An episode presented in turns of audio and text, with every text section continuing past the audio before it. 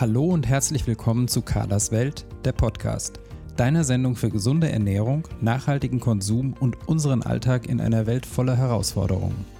Hier geht es um gesunde Ernährung und die nötigen Hintergrundinfos, entspanntes Kochen im Alltag, ein stressfreieres Leben, Genuss und Spaß mit hochwertigen Lebensmitteln, um ein verantwortungsvolles Leben und um interessante Menschen, deren Projekte und Biografien. Viel Vergnügen mit der neuen Folge von Carlas Podcast. Ich begrüße dich zu einer weiteren Expertenfolge in meinem Podcast. In diesen Expertenfolgen greifen wir einzelne Themen aus der Ernährungsberatung auf und ich gehe bewusst in die Rolle der Fragenstellerin. In dieser Folge spreche ich mit der Heilpraktikerin und KPNI-Expertin Birgit Schröder über das Thema Cholesterin. Was ist Cholesterin genau und warum sind hohe Cholesterinspiegel problematisch?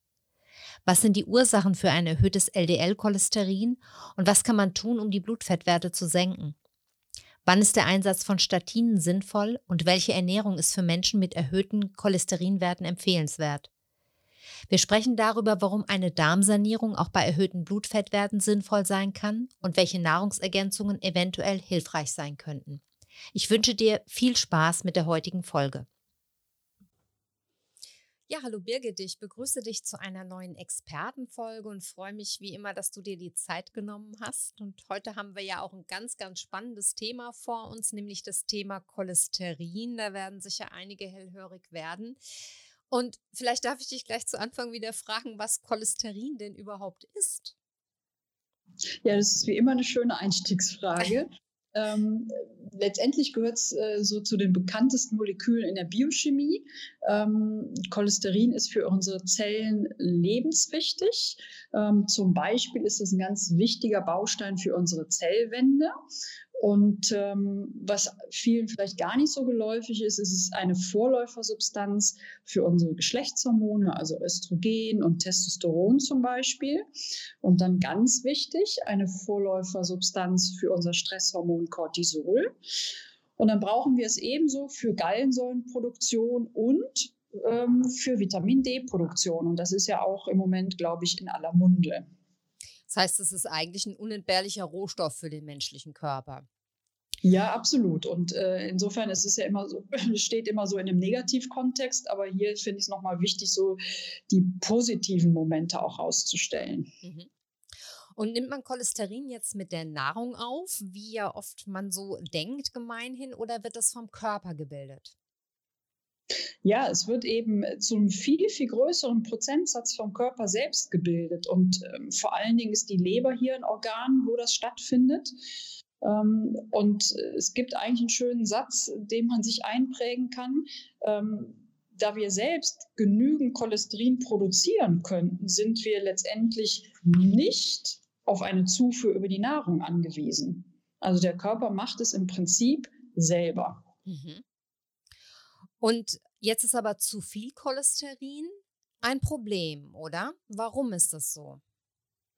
Ja, zu viel Cholesterin gilt ja prinzipiell als Risikofaktor für Herz-Kreislauf-Erkrankungen, ähm, wobei wir da nochmal so mehr in die Unterfraktionen gucken müssten. Aber da fragst du mich bestimmt noch mhm. nach, ähm, so in Richtung HDL und LDL. Mhm. Ähm, aber Cholesterin äh, wenn wir das jetzt mal so als Oberbegriff stehen lassen, lagert sich eben dann doch sehr gern an den Zellwänden ab und führt hier so im Volksmund gerne zur äh, Gefäßverkalkung.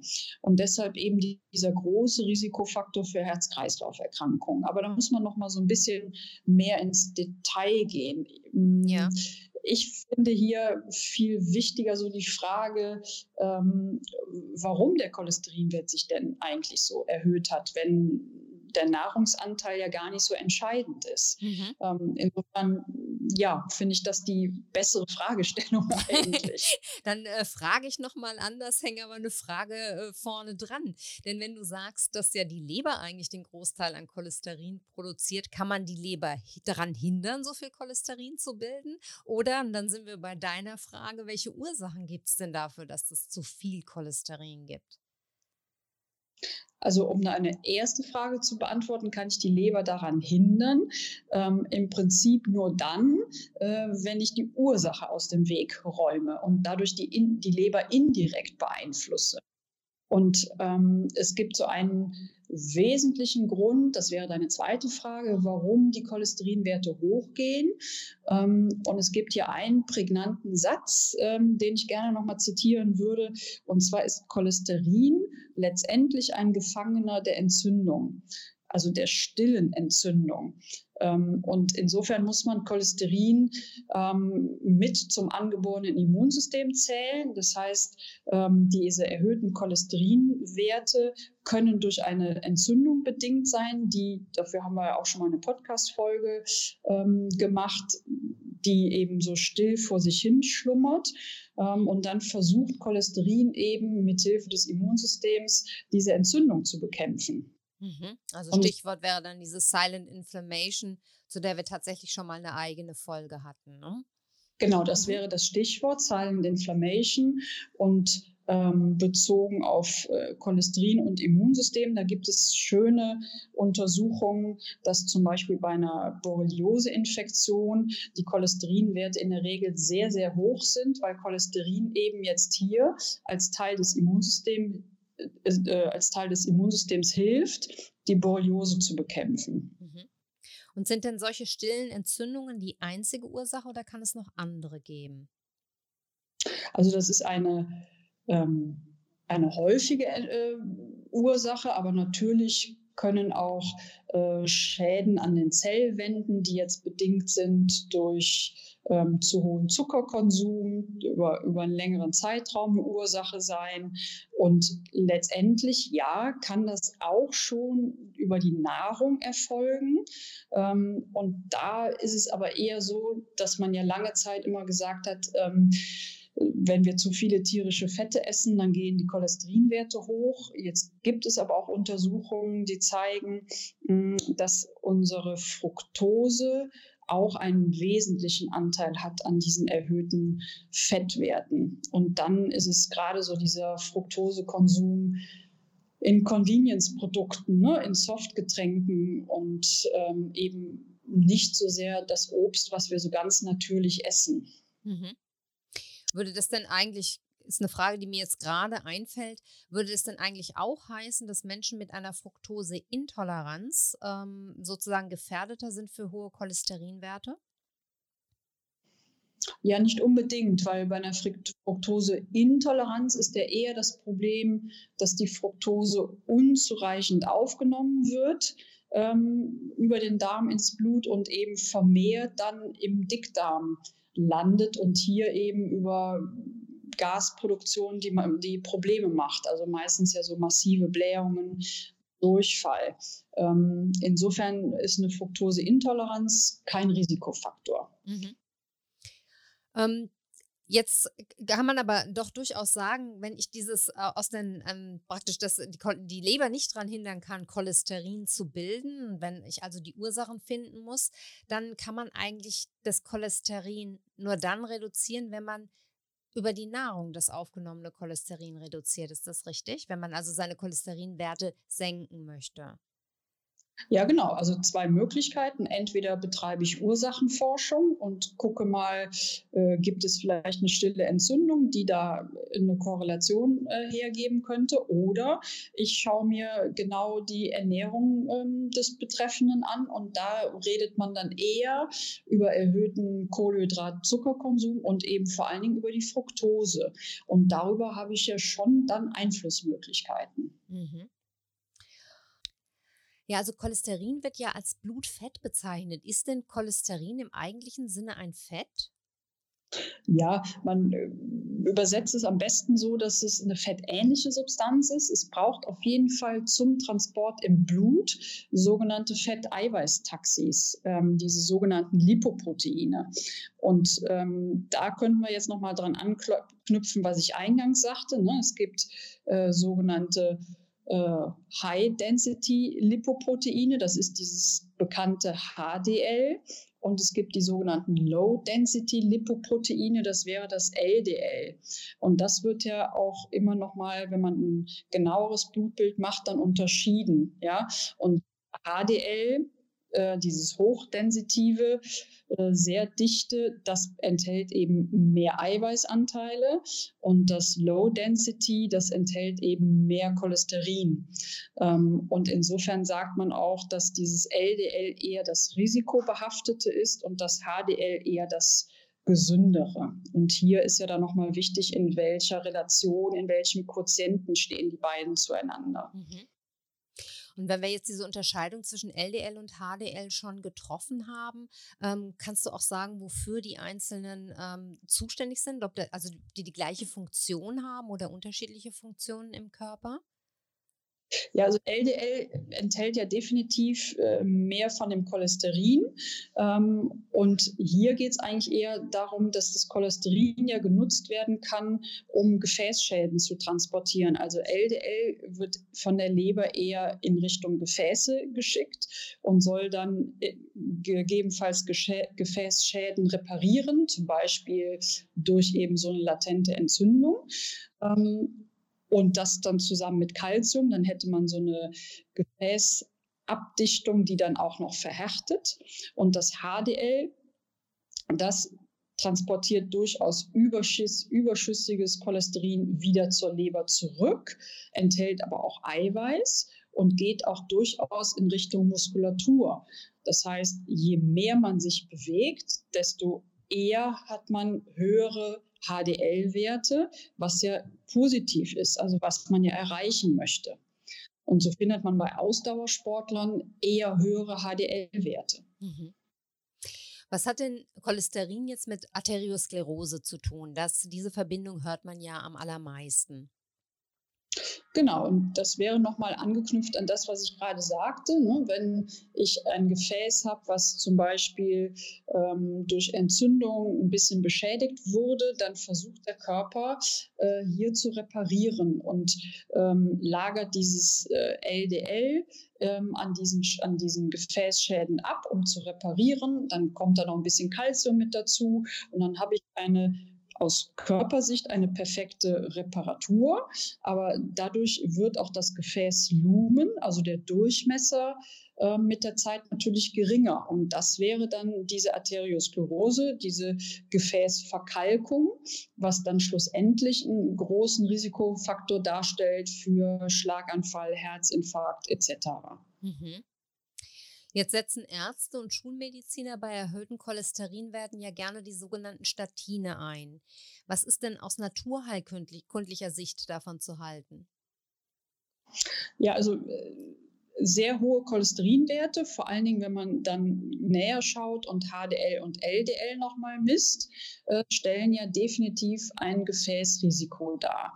Insofern ähm, ist es natürlich ein potentes Mittel, Statine einzusetzen, weil die ähm, diesen Cholesterinwert effektiv senken. Die Frage, die man sich stellen darf, ist, hat man damit letztendlich die Ursache behandelt? Also warum war das Cholesterin denn eigentlich so hoch? Ähm, aber ich habe auf jeden Fall eine effektive Symptombehandlung. Ähm, ein Nachteil von diesen Statinen ist, dass ähm, die gerne mit Nebenwirkungen behaftet sind, weil ähm, diese Statingabe ein ähm, Substrat automatisch mithemmt. Und das ist dieses äh, bekannte oder weniger bekannte Q10, das nennt sich Ubiquinon 10 ähm, und das brauchen wir im Körper, vor allen Dingen in, unser, in unseren Energiekraftwerken, in den Mitochondrien. Und hier ist es ganz elementar, um eben ausreichend Energie herzustellen. Und diese Energiezellen, diese Energiekraftwerke, die Mitochondrien sind viel in der Muskulatur. Insofern hat man bei Statingabe häufig als Nebenwirkung Muskelschmerzen, schlechte muskuläre Regeneration, ähm, sogenannte Myopathien können auftreten. Ähm, und im Grunde müsste man, wenn man Statine nimmt, gleichzeitig Q10 als Nahrungsergänzungsmittel nehmen, um diesen Mangel sofort auffangen zu können. Mhm, das ist interessant. Und wenn wir jetzt ähm, nochmal aus Ernährungssicht sagen, wenn man Cholesterinwerte jetzt also praktisch ähm, über die Ernährung auch senken möchte, wie würde man denn da vorgehen? Ja, dann bräuchte man definitiv nochmal eine genaue Ernährungsanamnese. Und wir hatten es ja eingangs gesagt, ähm, es ist nicht mehr so sehr der Gedankengang, dass es vor allen Dingen der hohe Konsum von tierischen Fetten ist, der als Ursache dann dahinter steckt, sondern eher der hohe Kohlenhydratkonsum und besonders die Fructose. Das heißt, hier müsste man dann Hochfructoselieferanten aus der Ernährung streichen.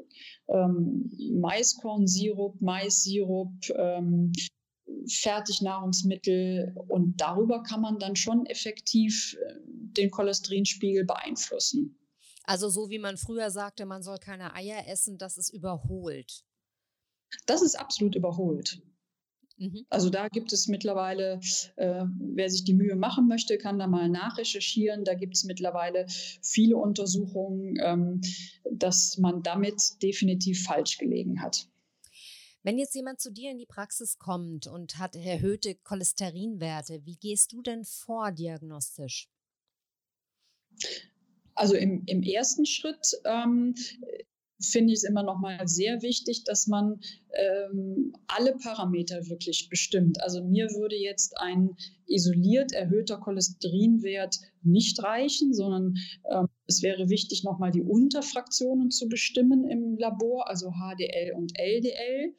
Ähm, dann kann man es noch genauer machen und das sogenannte oxidierte LDL bestimmen, weil das ist eigentlich dasjenige, was so hochrisikohaft ist für die Gefäße. Und ähm, dann natürlich noch Entzündungsparameter. Und es kann sein, dass ähm, der erste Schritt dann wirklich darin besteht, vielleicht eine Darmsanierung zu machen, eine Ursache zu beheben für stille Entzündungen, nämlich ein Leaky Gut. Da hatten wir ja auch schon eine Folge mhm. drüber. Mhm. Ähm, und dass eine Darmsanierung dann der erste Schritt ist. Und im Zuge der Darmsanierung muss natürlich eine Ernährungsumstellung erfolgen. Dann hat man Ernährungsparameter schon mit im Boot. Und dann kann man Cholesterin nochmal sehr gezielt auch über Nahrungsergänzungsmittel ähm, unterstützen, also dass dieser Spiegel sinkt, ohne dass man vielleicht direkt ein Statin geben müsste. Da kommen wir auch gleich zu einer Frage, die ich auch noch gestellt hätte. Es gibt ja zum Beispiel Nahrungsergänzungen mit bestimmten Darmbakterien, diesem Lactobacillus plantarum oder Plantarum heißt er, glaube ich, nicht Planetarium, Planetarium, Plan sondern Plantarum, genau, Lactobacillus plantarum. Ähm, das, die sollen äh, Cholesterin senken können. Was ist davon denn zu halten? Ja, also in der Mikrobiomforschung ist ja im Moment sehr, sehr viel ähm, da passiert sehr viel und sehr gute neue Erkenntnisse. Und dieses spezielle Lactobacillus, was du erwähnt hast, ähm, da gibt es Untersuchungen, dass das durchaus in der Lage ist, Cholesterin ähm, in einzubauen und dadurch halt den Cholesterinspiegel zu senken als unterstützende Maßnahme. Ähm, in der Forschung geht aber auch schon viel in Richtung, ähm, was haben gute Darmbakterien für positive Einflüsse auf MS. Also da sieht man, da passiert im Moment unglaublich viel.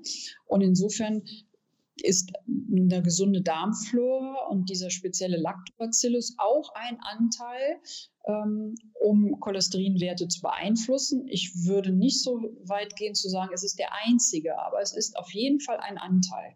Welche Nahrungs anderen Nahrungsergänzungsmittel kommen noch in Frage? Also wo es sehr gute Untersuchungen gibt, eine, eine sehr gute Metastudie ähm, an betroffenen Patienten, also die tatsächlich Statine genommen haben, ähm, die zeigt eine sehr deutliche Verbesserung der Blutfettwerte bei Omega-3-Gabe. Ähm, und hier geht es vor allen Dingen um einen Stoff, der nennt sich EPA. Da kommt ja irgendwann dann auch nochmal eine Podcast-Folge zu. Ähm, und da müsste man allerdings relativ viel vernehmen, bis zu vier Gramm. Aber in dieser Studie zeigt sich dann, dass sich unter dieser hohen Dosierung die Blutfettwerte unter Statingabe sehr, also signifikant verbessern. Mhm. Ein wichtiger Parameter, wo man das auch noch sehr gut weiß, ist bei Vitamin B3. Wenn man das hochdosiert gibt, kann sich das auch positiv auswirken. Mm, man weiß das bei rotem Reis. Ähm, da gibt es Produkte, ähm, die auch positiv Einfluss nehmen können. Und was man nicht vergessen sollte, ist ähm, Vitamin D zusammen mit K2. Und hier ist das K2 ja besonders das, was ähm, die Gefäßkalzifizierung hemmt. Also auch da nochmal ein Aspekt, ähm, den man vielleicht mitunter vergisst, aber K2 wäre auch ein wichtiger Parameter. Sehr interessant, vielen Dank. Ja, Birgit, dann würde ich fast sagen, es ist rund mit dem Thema Cholesterin. Oder gibt es noch irgendwas, was dir einfällt, was wir unter Umständen vielleicht vergessen haben? Nee, ich glaube, wir haben äh, alles gut auf den Punkt gebracht. Es gäbe letztendlich natürlich noch viel mehr dazu zu erzählen. Aber ich glaube, das Wichtigste ist, dass man ähm, bei der Laboruntersuchung wirklich auch nochmal die Unterparameter bestimmt, weil man erst dadurch wirklich eine gute Aussage treffen kann, ähm, ob definitiv ein Gefäßrisiko besteht oder nicht. Genau, also ob die nicht, ob die Gesamtcholesterin, äh, ob das Gesamtcholesterin zu hoch ist, sondern ob dieses äh, schädliche LDL-Cholesterin zu hoch ist. Ne? Das ist eigentlich die wichtige Frage. Das ist eigentlich die wichtige Frage in Relation zum HDL und daraus berechnet sich ein Quotient und dann sieht man, wie groß ist das Risiko denn de facto. Wunderbar, dann danke ich dir wie immer für deine Zeit äh, und für deine wichtigen Informationen zu dem Thema. Sehr gerne. Ich hoffe, unsere Cholesterinfolge konnte dir ein paar Fragen beantworten oder dir die eine oder andere Anregung geben. Die Infos zur Sendung findest du wie immer in den Show Notes.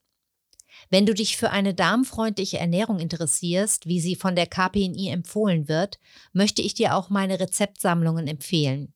Du findest sie über die Website darmfreundlich-essen.de. Wie immer freue ich mich über Kommentare und Feedback zur Folge, zum Beispiel auf Instagram Carlas Welt oder meine Facebook-Seite Darmfreundlich Essen. Wenn du Kontakt zu Birgit oder mir aufnehmen möchtest, findest du alle Informationen ebenfalls in den Show Notes. Ich freue mich, wenn du auch bei der nächsten Folge wieder dabei bist und wünsche dir bis dahin eine gute Zeit. Liebe Grüße, deine Carla.